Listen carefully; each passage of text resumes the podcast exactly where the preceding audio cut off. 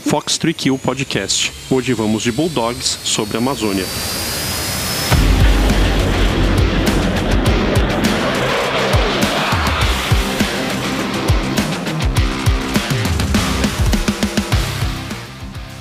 Chegamos hoje ao terceiro episódio do nosso podcast, que tem patrocínio master da SAB do Brasil, que é a fornecedora dos caças F-39 Gripen para a Força Aérea Brasileira. Desde o lançamento do, do nosso podcast, nós já estamos acumulando uma série de retornos dos ouvintes é, que estão compartilhando histórias, compartilhando experiências. Inclusive, nós já identificamos alguns novos personagens para colocar nos próximos episódios do podcast. Mas o que chama mais atenção também é esse retorno em relação às histórias daqueles que é, tiveram contato e vivenciaram experiências com alguns entrevistados. Vamos ouvir duas delas agora no nosso Papo Rádio. A primeira foi do suboficial Itamar, da seção de hidráulica do primeiro esquadrão do 16º Grupo de Aviação, o Esquadrão Adelphi.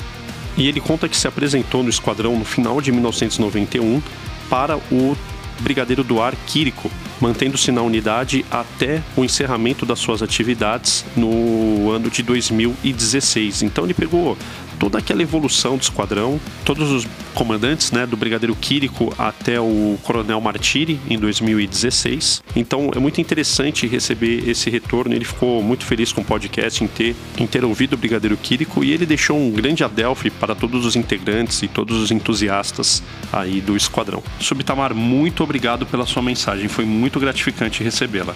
Outra mensagem veio do Coronel Olegário ele foi da antiga segunda esquadrilha de ligação e observação, que operou até o ano de 2002 e até, até julho de 1995 a esquadrilha tinha sua sede na base aérea naval de São Pedro da Aldeia, que é da Marinha do Brasil, e eventualmente ela seguia para a base aérea de Santa Cruz para fazer o emprego armado dos tucanos no estande da Marambaia.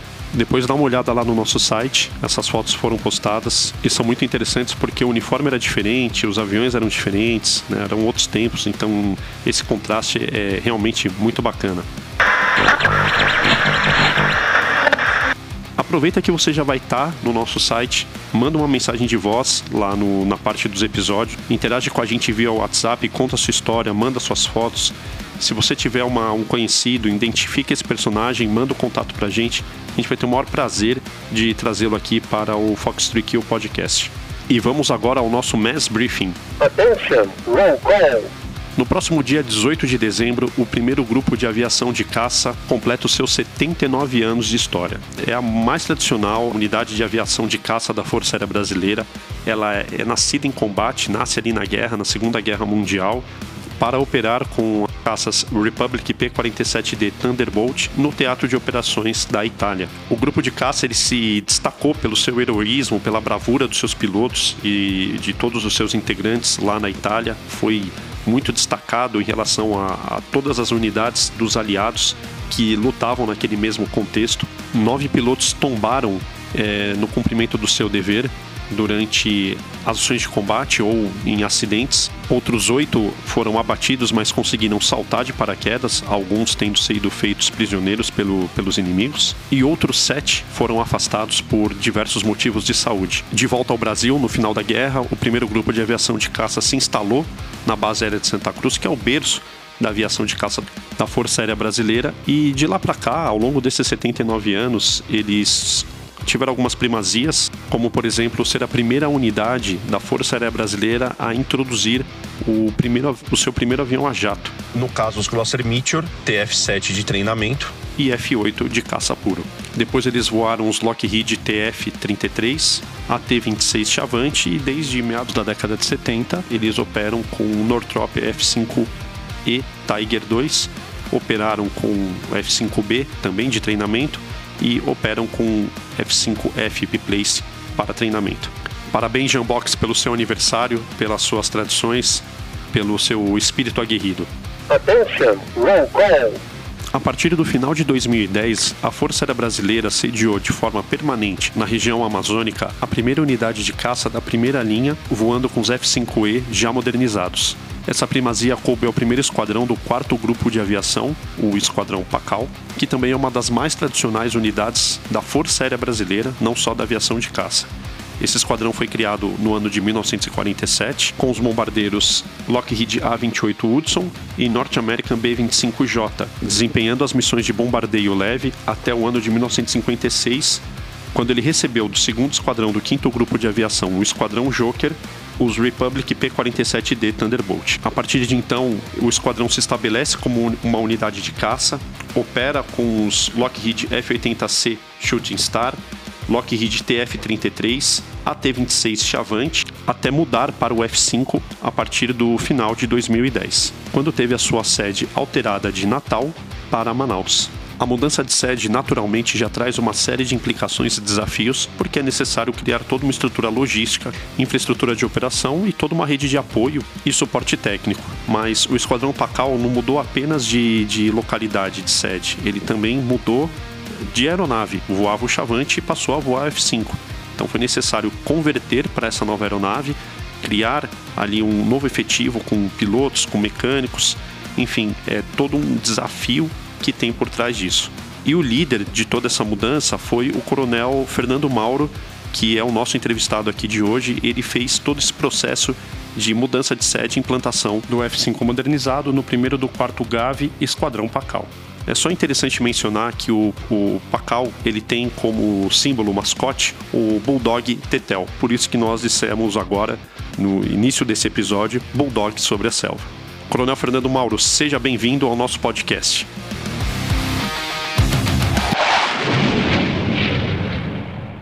Coronel, conta um pouco pra gente como é que foi a sua trajetória após a conclusão do curso de formação de oficial aviador na Academia da Força Aérea. Como é que foi essa trajetória? Bem, eu me formei em 1990 e em 1991 eu fui para Natal e, e, fiz o curso de caça no Esquadrão Joker. É, um ano de curso voando a aeronave Chavante. E depois de, de, de formados né, no curso de caça, Aí nós fomos designados para dois esquadrões. Né? Então, a minha turma, uma parte foi para Fortaleza, para voar no primeiro do quarto, no Pacal, e eu acabei escolhendo para servir em Santa Maria, no terceiro do décimo grupo de aviação, o Esquadrão Centauro. E lá eu passei dois anos, né? Quando você se forma piloto de caça, é, você é, é, é um piloto básico, né? Com uma experiência para voar como ala, tendo sempre alguém te liderando. E depois de formado, nas unidades né, de, de transição, de caça, ali você vai adquirindo uma bagagem maior de experiência, vai fazendo os cursos e os voos que vão te permitir é, é voar numa esquadrilha, não só como ala, seguindo um líder, mas também para assumir a função de liderança. Né? Então, foram dois anos, é, muitas horas de voo, muitas missões, todas as missões da aviação de caça, e sendo sempre avaliado. Então, é o, é o processo da aviação de caça é sempre esse, né? Você constantemente está sendo avaliado, está recebendo treinamento, mas uh, os outros caçadores mais antigos estão te passando essa experiência, mas também eh, checando, analisando e criticando o seu desempenho. Então, foi essa trajetória inicial, dois anos uh, no Esquadrão Centauro em Santa Maria, até ser é, elevado ou designado como líder de, de esquadrilha, onde você pode é, liderar até quatro aviões no cumprimento das missões da aviação de caça. É que naquela época, além do Pacal, o Centauro fazia essa missão, né? Que hoje é feito pelo pessoal do, dos os esquadrões dos terceiros, né? Boa Vista, Porto Velho e Campo Grande, né? Com o Super Tucano. Exatamente. Né? Com a saída do Chavante e a entrada em operação do Super Tucano, é, o modelo continuou o mesmo. Você se forma na academia, sai oficial aviador, vai para Natal fazer o curso de caça no Joker, no segundo do quinto grupo de aviação. Depois de concluído com sucesso o curso, é, hoje os pilotos da Força Aérea são designados para esses três esquadrões, né? o esquadrão em Boa Vista, em Porto Velho e em Campo Grande, onde também lá eles passam dois anos fazendo essa o que se chama de elevação operacional, uh, adquirindo experiência, voando, sendo analisado, criticado, até que ele saia uh, líder de esquadrilha, onde ele pode é, ser o líder de um voo de, de quatro aeronaves, onde ele faz o planejamento, onde ele conduz a missão. Na minha época, eu tive a oportunidade de fazer isso em Santa Maria e os outros pilotos da minha turma fizeram em Fortaleza. E o que te fez deixar o Nordeste e seguir para Santa Maria, que é tão distante aí de qualquer centro? É mais uma questão é, pessoal. Eu sou paulista, aí aqui no Rio Grande do Sul, é, ficar mais próximo da família. Uh, os outros pilotos que estavam indo para lá também tinham uma grande afinidade. O Esquadrão Centauro, à época, ele fazia muitas missões com a Marinha do Brasil. Ah, é, ele tinha uma característica de, de ser um esquadrão, ao mesmo tempo em que você fazia a transição operacional para líder de esquadrilha, mas você também cumpria diversas missões operacionais é, junto à Marinha do Brasil. Então eu entendi que ali eu ia ter oportunidade de, de, de ter um ganho operacional é, diferente do que os outros pilotos que estavam indo para o Pacal em Fortaleza. Poxa, que bacana. E nesse período em Santa Maria, quantas horas de voo é, você acumulou aí com o Chavante? É, na época a gente voava em torno de 250 horas ano. Uh, e como o Chavante era uh, um avião de dois lugares, então muitas vezes você estava no comando do avião, pilotando né, na, na cele dianteira, e muitas vezes você ia voando na nacelle traseira é, para observar o voo, para adquirir mais experiência. Então, era uma forma de você ter um aproveitamento melhor né, da aeronave, já que ela estava voando. Tinha alguém ali é, é, executando uma missão, você poderia estar na nacelle traseira para ter é, essa experiência a mais. Então, normalmente, os aviões decolavam com dois pilotos, à exceção de quando você estava fazendo uma missão, sendo avaliado, aí, por questões óbvias, você voava sozinho. F. Mauro, e a meteorologia ela era um desafio para você, porque Santa Maria tem essa característica, né? De repente tudo muda, de repente o tempo é, é outro. É completamente diferente, né? As estações bem definidas, o inverno aqui do Rio Grande do Sul.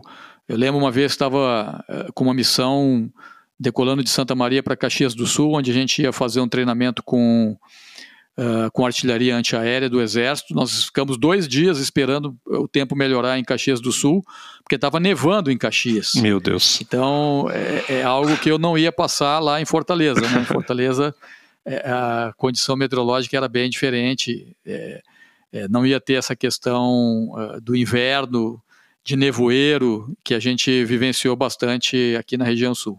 Aí em Santa Maria chegava a colar no chão o nevoeiro, né? Sim, sim. Em Santa Maria. Aí tinha que ter muito cuidado é, é, ao decolar para ter todo, é, todo esse planejamento para saber se, se não ia ser surpreendido na volta com a entrada de nevoeiro, porque quando o nevoeiro entra, cola no chão, visibilidade zero, aí não tem como posar, teria que ir para uma alternativa. Então exige um pouco mais de planejamento e cuidado por parte do, do piloto. Não, depois desses dois anos de Centauro, qual que foi a tua trajetória? É, aí depois que eu me saí líder de esquadrilha, eu poderia ter continuado em Santa Maria para ter mais experiência, é, mas é, no planejamento da força, obviamente que é, pilotos precisam ir também para Natal para passar essa experiência para os novos pilotos. Então eu fui é, convocado a voltar a Natal, onde eu tinha feito o curso de, de caça, não como aluno, porque já tinha passado lá como aluno, mas voltar a Natal como instrutor de voo, instrutor uh, dos novos pilotos uh, de caça da, da Força Aérea. Apesar de ter só dois anos de experiência, é, que eu adquiri em Santa Maria, mas é, voltar a Natal como instrutor, a gente sempre diz que o instrutor acaba aprendendo mais que o aluno, né? Exatamente. É, porque ele, ele, ele, passa um pouco da experiência e ele tem que estar tá observando o desempenho do aluno com os seus erros, acertos e, e fazer uma crítica. Então também foi uma oportunidade muito boa de de estar tá passando um pouquinho da experiência e ganhando muita experiência lá, porque você vivencia uh, uh, diversas situações com alunos é, com pouca experiência, mas voando numa esquadrilha com instrutores mais antigos, com uma bagagem bem maior. Então, muito interessante também a passagem no esquadrão de instrução. E aí lá eu fiquei três anos. Fiquei três anos como instrutor. E aí voava até um pouco mais, né? Em Natal, como instrutor, você acaba voando até um pouco mais do que você voava nos esquadrões operacionais, chegando algo em torno aí a 300 horas, 350 horas de voo por ano. Mas saindo de, de Santa Maria e indo para o Joker, a tua experiência na aviação de caça já era enorme, né? Imagino que superando as 500 horas de voo aí tranquilamente ou não? Não, não seguramente. Já cheguei lá com pelo menos umas 600 horas de chavante. Então já era muito relevante aí em termos de experiência operacional na aviação de Já era, é. É, é, até importante o, o, instrutor, o instrutor ter um pouco de bagagem, porque ele vai enfrentar situações em que ele tem que intervir, né? O aluno não tem a responsabilidade de, de executar tudo é, perfeitamente, o instrutor está ali para isso, então tem que ter uma bagagem mínima para garantir a segurança da instrução.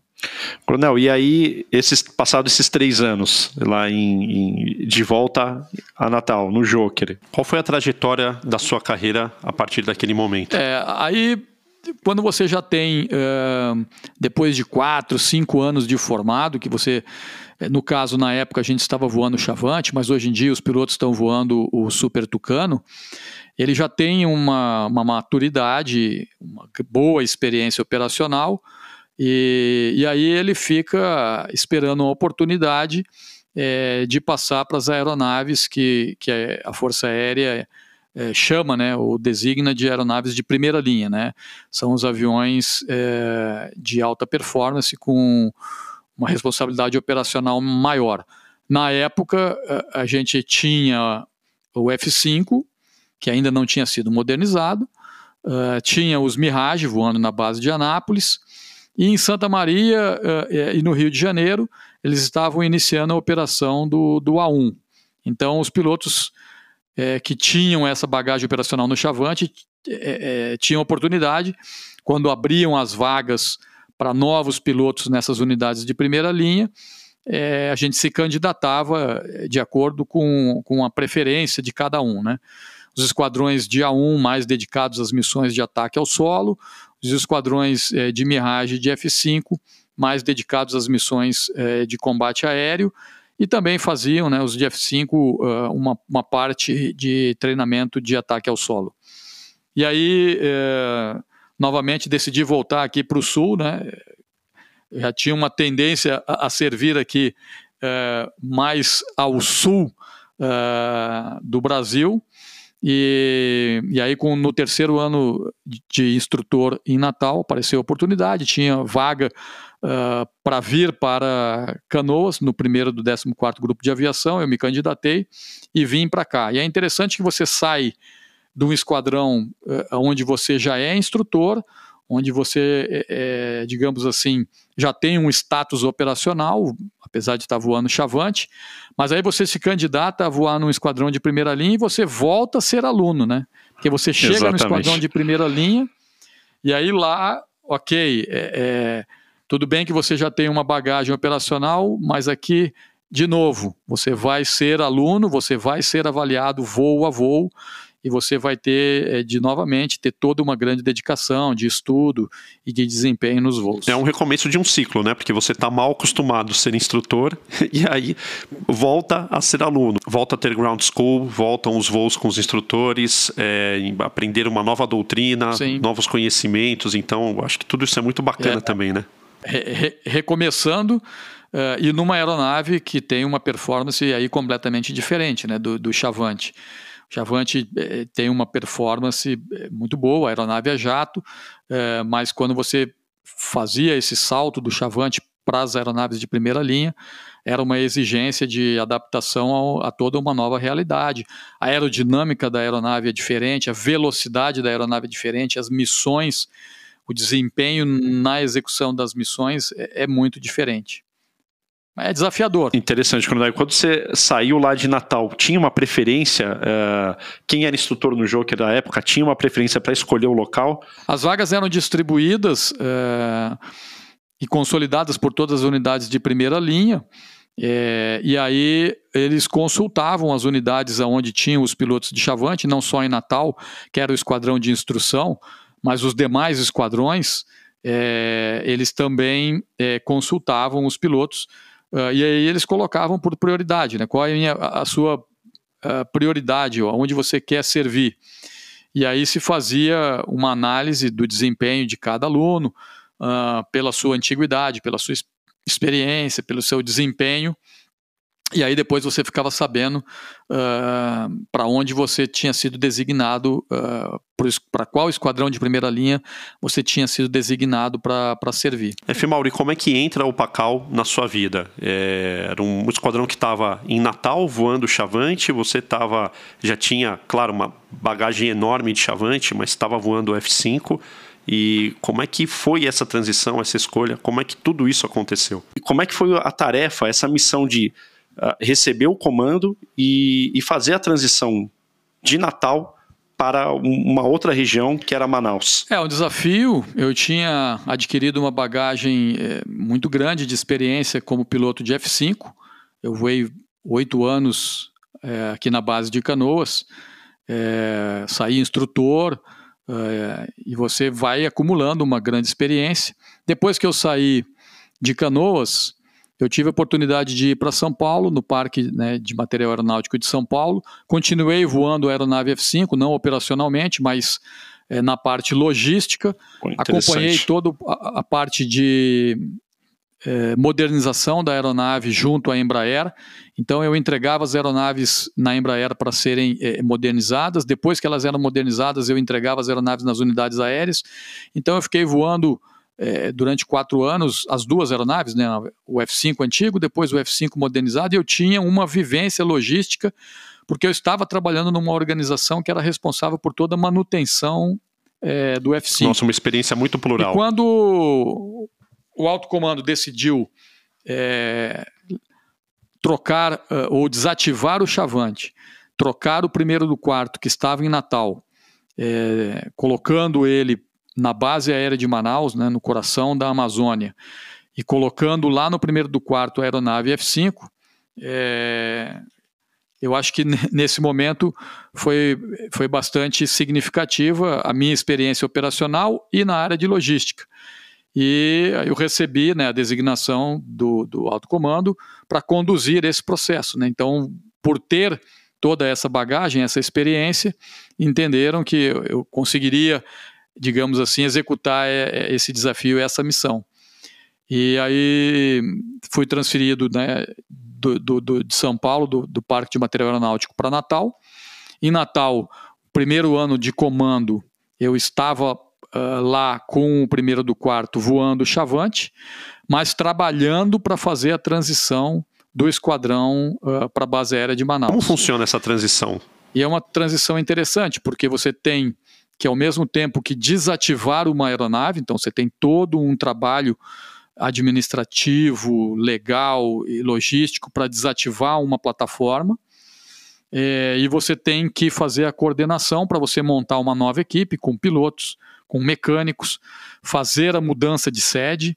É, não existia uh, o esquadrão lá em Manaus uh, montado para receber o Pacal, então nós tivemos que ter um trabalho é, muito próximo e direto com a base aérea de Manaus, com o sétimo Comar, para realmente construir o espaço, construir as instalações para receber o primeiro do quarto. Então esse foi o primeiro ano que foi esse grande desafio é, de montagem da equipe e organizar os, o plano de movimentação e o segundo ano de comando, aí sim, nós eh, encerramos a atividade do primeiro do quarto em Natal, encerramos a atividade do Chavante, e foi só fazer ali a transição dezembro barra janeiro.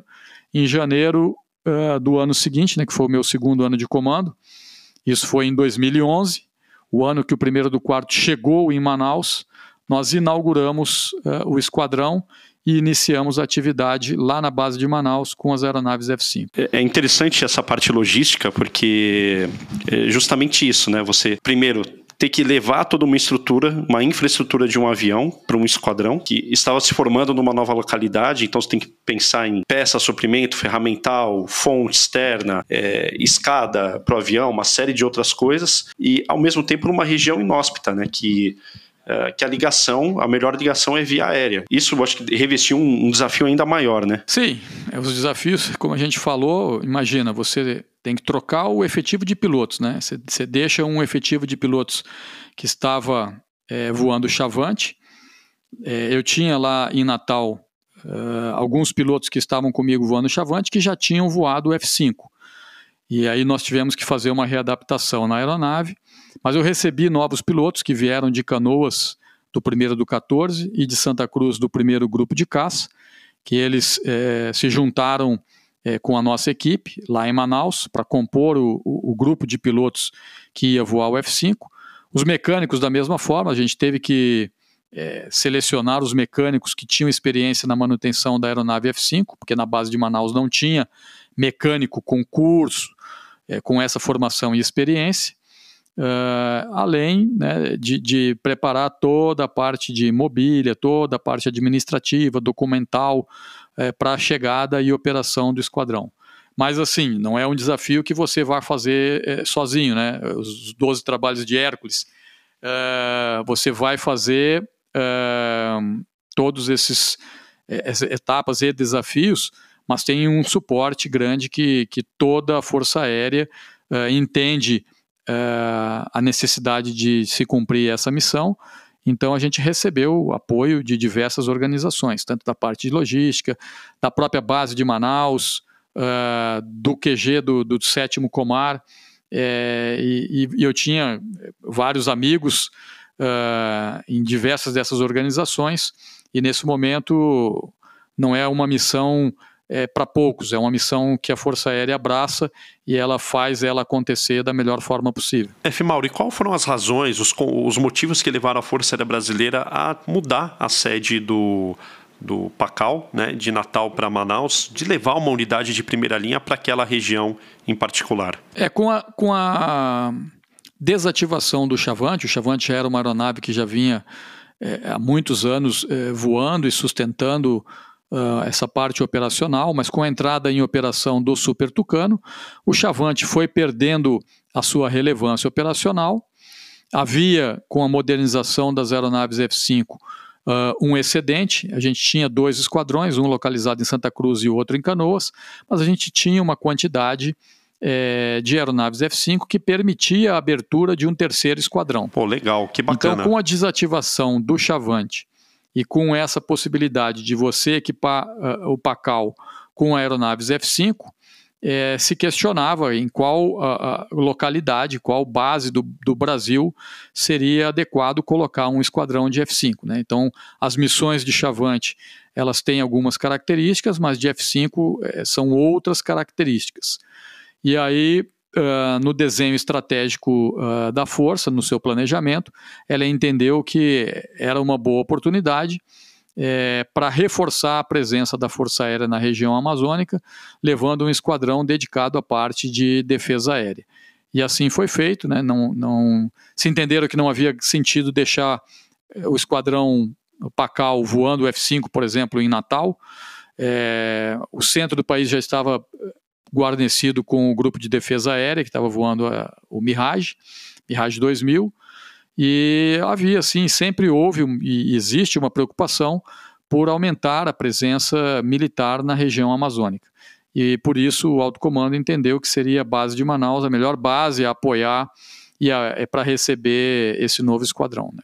Novo esquadrão não, não, esquadrão Pacal com a nova aeronave. F. Mauro, foi a primeira vez que uma unidade da primeira linha operou daquela região ainda com F5 que já estava na sua versão modernizada, ou seja, com Glass Cockpit, com uma série de aviônicos ali digitais que sequer existiam, muitos deles sequer existiam no, na variante analógica, né, no Tiger 2. Como é que foi essa adaptação a esse novo ambiente em termos da sensibilidade da tecnologia e até mesmo a, a realização dos voos das missões cotidianas, o dia a dia ali do, do esquadrão? Foi um processo tranquilo essa parte inicial? É, surpreendentemente foi um processo, eh, assim, que eu posso dizer que foi tranquilo.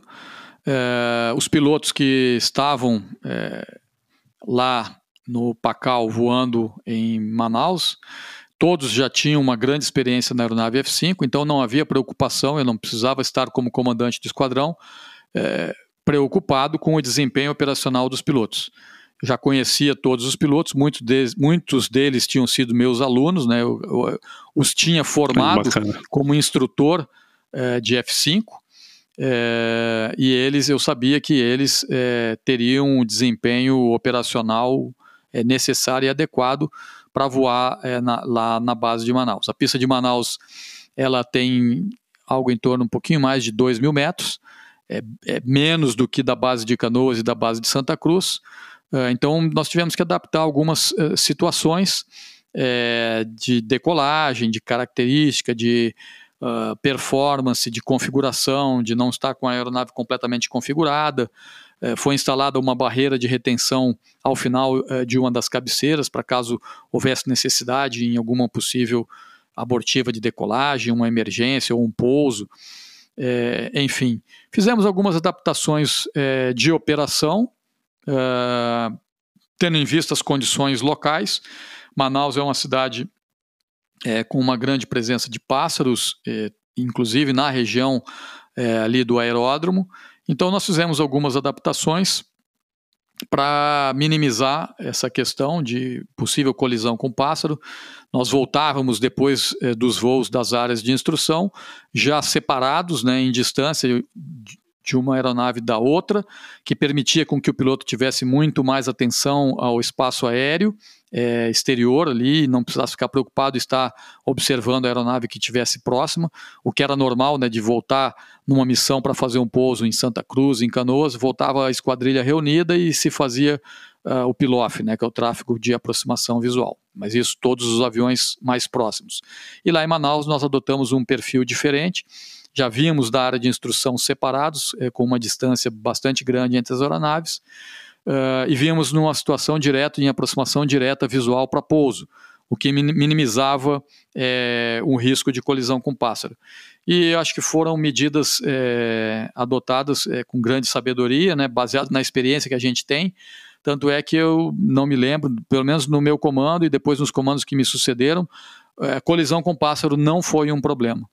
E a meteorologia também, né, a observação de meteorologia, que lá em Manaus tem uma questão muito específica de meteorologia, uh, mas ela é, é bastante previsível. Você sabe quando vai chover e sabe que a chuva dura eh, um determinado tempo, que depois que chove a pista seca. Então a meteorologia também não foi algo, é, um problema significativo. Lembrando que ali em Manaus você tem dois é, aeródromos, tem o aeródromo militar de Ponta Pelada e ao lado você tem o aeródromo civil, o aeroporto internacional, que é o Eduardo Gomes, servia como alternativa, né? Se tivesse algum problema com a pista de Ponta Pelada, a gente tinha a alternativa de ter ali do lado um outro aeródromo é, muito bom para você é, fazer o seu pouso em segurança. É, e uma coisa curiosa, né, Coronel, que em relação ao o Pacal com as demais unidades de F5, é, na época, eu acho que subsequentemente depois, não, não foram recebidos a, a, a variante Biplace, né? Ou seja, vocês não tinham um programa de formação uh, de alunos. Né? Os pilotos que iam para o Pacal, é, eles já tinham uma experiência operacional no F5 pregressa, né? Sim, sim. Ali era um esquadrão puramente operacional, aonde você não, não tinha a missão de formar os novos pilotos. É, por uma série de, de, motivos, né? A pista é reduzida, uh, as questões ambientais, de meteorologia, e você já tinha duas unidades, é, que era o grupo de caça em Santa Cruz e o, e o Pampa uh, na base de Canoas, que faziam essa formação, então não havia necessidade de abrir para uma terceira unidade. Lá a gente recebia pilotos com um nível de experiência operacional bastante grande e lá aí sim num esquadrão onde você não tem esse digamos peso de ter de alocar horas de voo um esforço para a instrução você voltava todo o treinamento para o desenvolvimento de táticas técnicas e doutrina é, mais avançadas das missões que a gente executava. E coronel isso essas novas doutrinas é o que a gente pode chamar de, o, o de uma forma é, previsível, né, programada ou, ou não, o PACAL ele se tornou uma unidade agressor, ou seja, uma unidade que fazia o desenvolvimento da doutrina e depois é, repassava esse conhecimento para os outros esquadrões? De certa forma, sim. Né? É um esquadrão de agressor ele tem, é, por incumbência, desenvolver táticas é, e doutrinas é, que se contraponham às demais unidades. Né? É um esquadrão especializado é, para simular como se fosse uma aeronave oponente, um inimigo, uh, aumentando ali o grau de realismo dos treinamentos.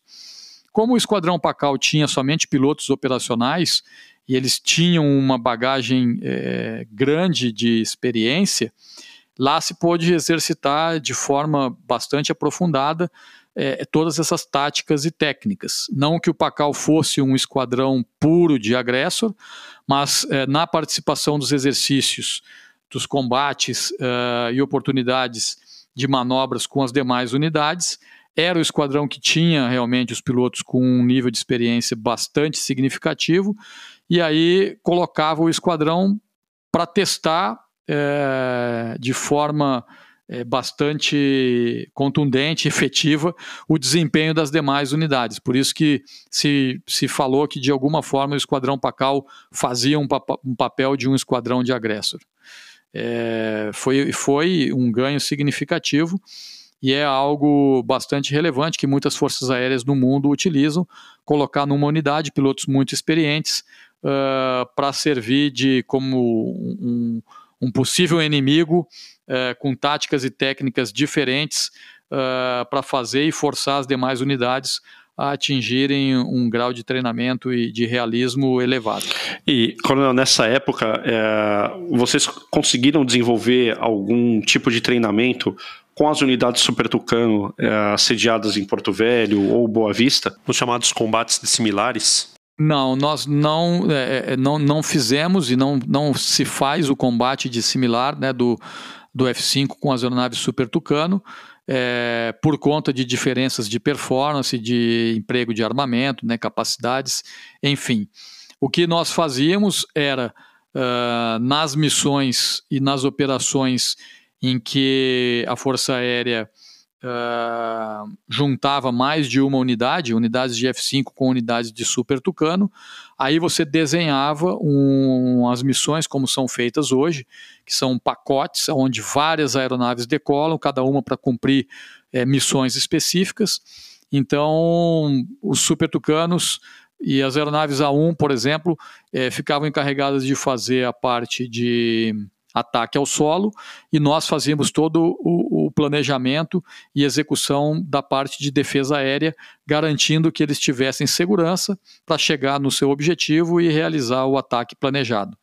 É, esse era o e é até hoje a maneira como se opera integrado com os demais esquadrões, onde você é, junta é, diferentes plataformas. Coronel, e naquela, na ocasião, com, no, no, na fase de implantação, nesse processo, qual foi o teu maior desafio à frente dessa, dessa missão com, com o seu esquadrão ali, com a tua equipe na época? O desafio que eu entendo de, de todo comandante, primeiro, é, é fazer com que o grupo uh, esteja unido e em prol de cumprir a, a missão. Né? Quando você recebe o comando de uma unidade que ela já está estabelecida em uma localidade, que os pilotos já estão ali, você chega como comandante, você está compondo a equipe. Obviamente que você vai dar ali as suas características né, pessoais, os seus entendimentos, as suas dire diretrizes, é, algumas particularidades, mas já existe toda ali uma cultura e você faz pequenas adaptações. No caso do Pacal, eh, foi bastante singular, porque basicamente nós começamos do zero. Né? Era um grupo novo de pilotos, um grupo uh, no, novo de mecânicos numa nova localidade. E aí o desafio de você primeiro construir a, a união do grupo, uh, achar o seu espaço nessa localidade, tendo por objetivo maior o cumprimento da missão, fazer os voos uh, de acordo com, com os parâmetros é, estabelecidos né, pelos comandos superiores. Então, acho que esse era o grande desafio, né, você é, motivar uh, aquele grupo de pessoas a realmente se comportar como um grupo unido, com um objetivo em um sentido único. É, e eu acho que o que facilitou ou que contribuiu para que a gente atingisse esse objetivo era o alto grau de maturidade é, dos pilotos e mecânicos que estavam lá. Não eram pilotos novos, eram pilotos que já tinham voado é, uma, uma, boa parte da sua carreira é, no Chavante e depois ascenderam e voaram na, na, na, primeira linha em Santa Cruz e em Canoas. Então chegaram lá com, com esse entendimento muito claro é, de qual a importância da contribuição que cada um daria. E, e, foi uma grande satisfação, porque, como eu disse, eram pilotos que eu já conhecia, que eu já tinha um grande grau é, de amizade e afinidade, e eu acho que foi isso que é, facilitou a gente rapidamente atingir os objetivos é, e os desafios que a força colocou. Até porque a própria missão do esquadrão mudou, né? Saiu de uma é, missão de especialização do piloto de caça para, uma, para a missão de defesa aérea pura, propriamente dita. Sim, lá, lá em Manaus, o PACAL tinha essa incumbência de somente cumprir as missões de defesa aérea. É, nós, diferente das unidades como Santa Cruz e, e Canoas, onde, tinha, onde se tem as, as aeronaves F-5 nos esquadrões operacionais, lá, além das missões de defesa aérea, eles também é, dedicam parte do esforço aéreo para cumprir as missões de ataque ao solo. Mas lá em Manaus, o PACAL teve somente a incumbência é, de treinar as missões de defesa aérea. E quais eram as histórias, coronel, daquele momento inicial? O que, que vocês vivenciavam? O que, que era a rotina para o Pacal em Manaus? Histórias tivemos muitas, né? Cada decolagem, cada missão executada, ela guarda ali uma, uma pequena parcela é, de, de sua história, né? Uh, e a gente leva isso é, com muita é, alegria, com muita felicidade e muita seriedade, né? Cada missão é uma missão é, muito importante, né? É, a gente tem uma responsabilidade por estar conduzindo um equipamento é, que tem um valor muito alto, é, voando é, dentro de uma localidade, dentro de uma cidade, de uma capital, de um estado grande. Então, é, você tem uma responsabilidade de, né, de evitar qualquer situação de risco para a cidade, para a população como um todo.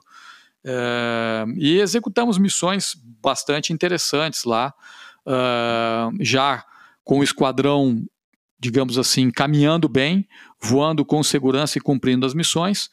É, participamos, que foi a primeira edição do que até hoje se faz, que é a Operação Ágata. Puxa, que São bacana. operações ah, onde a Força Aérea é, é, desloca as unidades para próximo da fronteira e ali você faz uh, um esforço para coibir é, diversas atividades ilícitas. Você tem a presença não só da Força Aérea, mas uh, também dos meios da Marinha, das tropas do Exército, para combater todos os tipos de ilícito, interceptação de aeronaves nos rios, então abordagem de, de, de barcos, uh, o Exército fazendo a patrulha e, e abordagem de veículos, uh, o combate aí ao desmatamento. Então, já no seu primeiro ano, que a gente estava em Manaus, a gente já teve a participação do Esquadrão Pacal na primeira edição da Operação Ágata, é, deslocamos para São Gabriel, São Gabriel da Cachoeira, operamos lá de São Gabriel da Cachoeira, e na segunda edição da Operação Ágata nós fomos para a base aérea de Porto Velho e participamos também dessa operação. Então são operações onde a gente já entrou como unidade operacional contribuindo uh, para o cumprimento das missões da Força Aérea. E o cumprimento dos alertas de defesa aérea eram 24 horas, é, assim como nós vemos nas demais unidades da aviação de caça? Sim, sim. A mesma. Esse era um dos objetivos, né? Reforçar a presença da Força Aérea naquela região. E com a presença da unidade na base de Manaus, é, é, fazíamos e se faz é, como é nas demais unidades de caça, onde você mantém aeronaves de alerta uh, 24 horas, né, o ano inteiro, prontas para serem acionadas. O avião está dedicado, piloto dedicado, equipe de mecânicos, para, em caso de necessidade, rapidamente você conseguir ter uma aeronave uh, operacional em voo para cumprir as diversas missões que se façam necessárias, desde uma interceptação de uma aeronave desconhecida ou até um socorro em voo de alguma aeronave que esteja necessitando é, algum apoio uh, dos aviões da Força Aérea. Que naquela região é mais crucial ainda, né? Porque com a ausência de pistas, de alternativas, de localidades para pouso, né? É, tendo em consideração a Amazônia, a imensidão da floresta, então esse apoio aéreo ele é mais fundamental ainda nesse socorro em voo. É fundamental ter essa garantia, ter é, é, a presença da, da, da Força Aérea para cumprir essa missão. E principalmente, né, como você disse, a Amazônia é uma região que é vasta. Se a gente pensar, é 50% é do nosso território. Então, para você defender adequadamente, evitando que aeronaves entrem no nosso espaço aéreo sem autorização, sem que é, nós tenhamos o conhecimento de quem é que está ingressando, é, a Força Aérea se faz presente através dos esquadrões de caça, com aeronaves fazendo a parte de interceptação, checagem uh, desses tráfegos uh, desconhecidos. Coronel, toda essa experiência absorvida na Amazônia com o F-5, né, então todas as tarefas de aviação de caça, de defesa aérea, então de patrulha aérea de combate, é, de varredura, uh, de escolta, tudo que interceptação, os acionamentos, o, o, o socorro em voo, tudo isso ele serve de bagagem para que no futuro a, a, a, Força Aérea volte a operar na região e a gente acredita aí muito em breve com o Gripen, né? É, o senhor acha que todo esse aprendizado ele, ele fica de bagagem, vira um, um, um manual, uma instrução para quem voltar lá é, olhar o que aconteceu, voltar ao passado, é, ver as experiências e continuar essa missão no futuro? Sim, com certeza. É, toda uh, essa vivência deixou um grande legado de conhecimento. Uh, hoje nós temos a presença de esquadrões de Super Tucano em Boa Vista, uh, em Porto Velho e em Campo Grande. Eles não voam somente nessas localidades, eles operam em diversas outras pistas e cidades da região amazônica. E vamos lembrar que são esses pilotos que estão adquirindo essa bagagem apesar de estarem operando ainda o Super Tucano, mas vão ser eles no futuro que vão estar voando Gripen. Então, quando você tiver um piloto de Gripen eh, voando naquela região, ele está uh, uh, com certeza é, com toda a bagagem e vivência que ele teve nas suas unidades de origem, nas unidades de, de Super Tucano.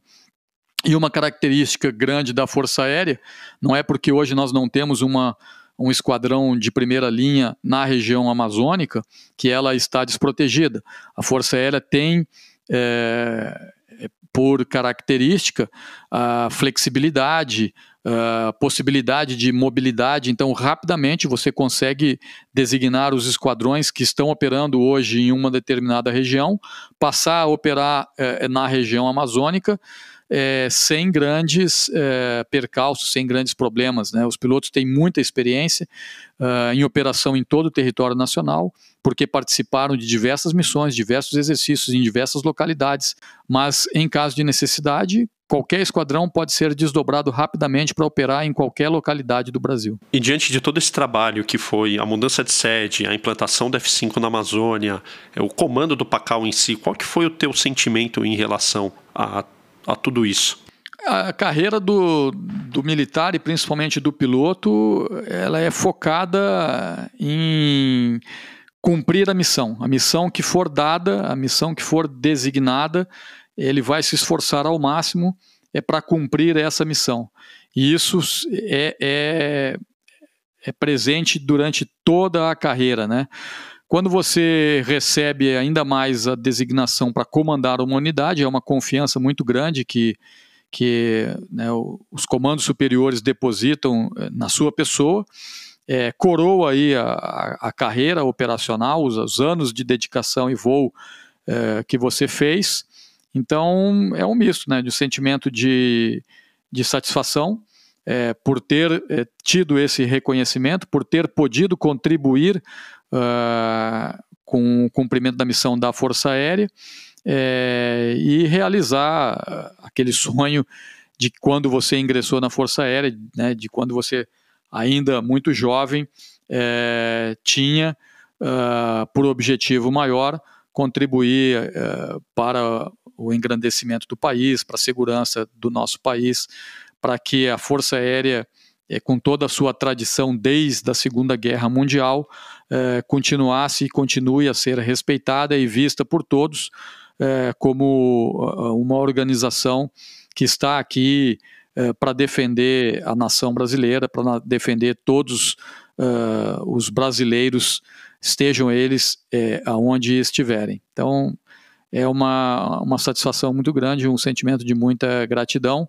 e é esse sentimento que a gente passa de, de, de instrutor para aluno, e você fica bastante é, feliz ao ver que hoje né, os, os alunos que você é, formou assumiram depois o papel que você desempenhou como instrutores, como comandantes de unidade, como comandantes de base, como oficiais generais, enfim, é essa continuidade é, do serviço uh, e da missão da Força Aérea. E curiosidade, na aviação de caça, quantas horas você fechou? Uh, quase 3 mil horas. É, umas 1.500 de Chavante, mais umas mil e tantas de F5 e quando a gente estava voando aqui em Canoas, ainda tinha umas aeronaves Tucano é, cumprindo missões de defesa aérea, apesar de não ser clássica uma aeronave de, de, de caça, mas é, fazendo missões, então algo próximo aí de 3 mil horas. Coronel Fernando Mauro, obrigado pela oportunidade em conversar contigo, ouvir as suas histórias, essa sua experiência de implantação e comando de uma unidade aérea, como foi o PACAL.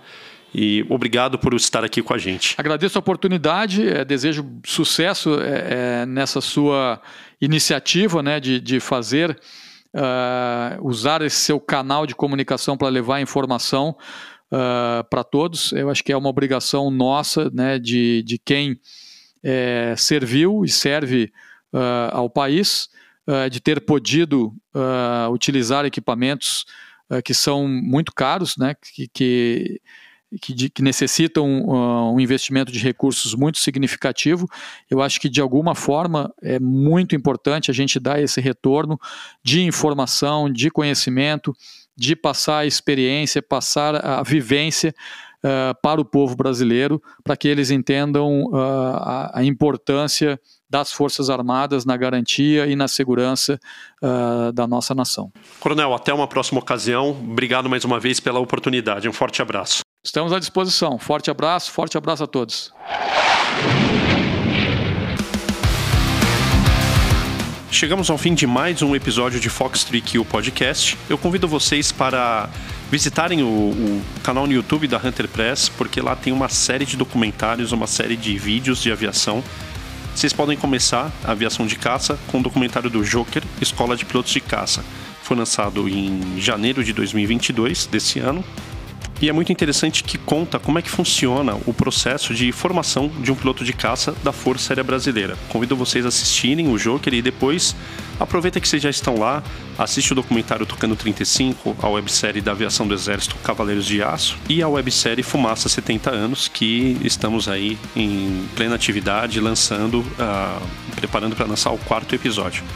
Vejo vocês na próxima, até logo!